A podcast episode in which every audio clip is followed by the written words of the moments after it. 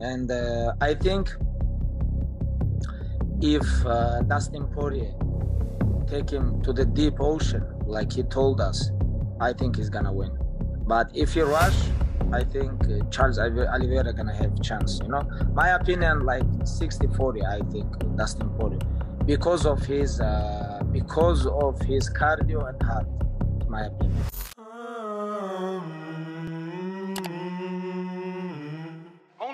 Hey yo, bienvenue dans le podcast The GOAT MMA Boxing. Comment on se retrouve la GOAT Family? J'espère que vous allez bien, moi ça va. Alors aujourd'hui on va parler MMA, on va parler lightweight et on va parler Oliveira. Après sa prestation étincelante lors de l'UFC 269, l'héritage de Khabib à l'UFC est-il en danger? C'est ce qu'a laissé sous-entendre Shell Sonnen en disant qu'une victoire d'Oliveira sur Poirier laisserait une zone d'ombre dans la legacy de Khabib à l'UFC. Et ce n'est pas le seul à penser comme ça. En effet, si je ne me trompe pas, sur les deux derniers combats de Dobronx, Khabib l'a donné deux fois perdant et indiquait depuis un moment déjà que le futur champion undisputed des lightweight serait Dustin Poirier. Le fait qu'il ait dit de tels propos laisse supposer deux options soit il a tout simplement sous-estimé Oliveira, ou il voyait déjà Oliveira comme une menace à son statut de lightweight invincible ayant vaincu tout le monde. Bah oui, parce que là, avec ces deux top performances du Brésilien, on peut se demander si il existe un lightweight actuel qui peut l'inquiéter dans cette catégorie. La manière dont il a encaissé la boxe dangereuse de Dustin Poirier pour ensuite le dominer au sol constitue un statement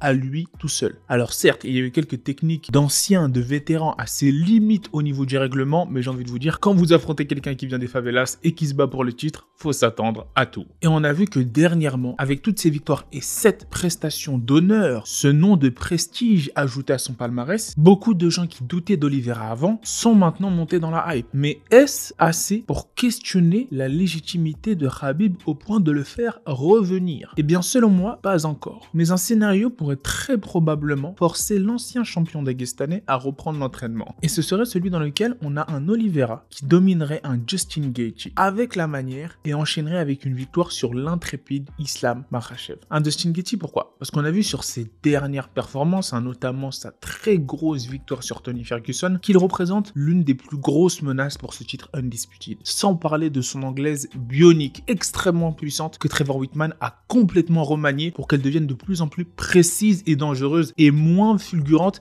mais beaucoup plus efficace qu'avant. Ça s'est encore vu dans le combat face à Chandler où d'un hypercut il a fallu éteindre complètement la lumière. Et même s'il a perdu face à Khabib Nurmagomedov, on voit qu'il y a une nette progression depuis ce combat-là il continue d'être sur la pente ascendante en termes de skills. Une victoire sur ce dernier de la part d'Olivera et avec la manière représenterait donc un statement et peut-être une menace à cette Habib Legacy. Sans parler du fait que Justin Gaethje et Habib ont le même manager qui est Ali Abdelaziz. Et pour Islam Makhachev, a-t-on besoin d'en dire beaucoup? En effet, une victoire d'Olivera sur Islam, encore faut-il qu'elle arrive, représenterait gros, surtout s'il y a Habib dans le coin de Makhachev et qu'il voit Olivera soumettre ce dernier. Ce serait complètement la folie, car ça laisserait la place à un call-out légendaire d'après-combat, où on aurait la possibilité même de voir un face-off. Ce serait le combat rêvé pour Dana. Et oui, un enchaînement de victoires de la sorte, donc sur Justin et Islam, soulèverait énormément de questions. Réussir à gérer la boxe explosive, plus la lutte de Gaethje, pour enfin battre un Makhachev avec un style pour le moins très similaire à celui de son coach Rabib, engendrait un débat plutôt désagréable pour The Eagle à propos d'Olivera. Le fameux et si. Certes, avec si, on refait le monde. Mais mis à part la promesse faite à sa mère, qui n'est pas rien, qu'est-ce qui empêcherait un Khabib de revenir pour affronter le Brésilien et éteindre tous les doutes possibles tout cela sans parler du fait que la réputation de Rabib sur les réseaux en prend un coup depuis un moment. En effet, depuis qu'il a annoncé qu'Aldo ne pouvait pas revenir à son top niveau juste avant la magnifique performance du Brésilien face à Rob Font, bantamweight d'élite de cette catégorie. Ça commence à faire beaucoup d'erreurs de jugement de la part de notre ami Rabib à propos de ses combattants brésiliens. D'autant plus qu'une confrontation entre le sambo du Daghestan et l'école shoot box du Brésil pourrait représenter à l'heure actuelle l'un des match-ups les plus anthologiques, car il y a encore aujourd'hui énormément de débat entre les adeptes du sambo et les adeptes du jiu-jitsu. On se souviendra du fameux t-shirt de Rabib avec lequel il avait posé lors d'une pesée à l'UFC qui avait fait couler beaucoup d'encre. Si le sambo était facile, ça s'appellerait du jiu-jitsu. Et vous, la God Family, est-ce que c'est un combat que vous avez envie de voir? Pensez-vous qu'une victoire impressionnante d'Oliveira sur Justin Gaethje et Islam Makachev pourrait faire revenir Khabib, même dans un contexte où actuellement il est très pris par les affaires avec l'expansion de son organisation Eagle FC aux États-Unis, où il a dernièrement signé l'un de ses anciens rivaux, Kevin Lee. Le temps nous le dira, le temps répondra à ces questions. En attendant, j'attends vos avis en commentaire. Dites-moi ce que vous en pensez. Continuez à liker, partager. Je vous remercie énormément la God Family. On vient de dépasser les 13K.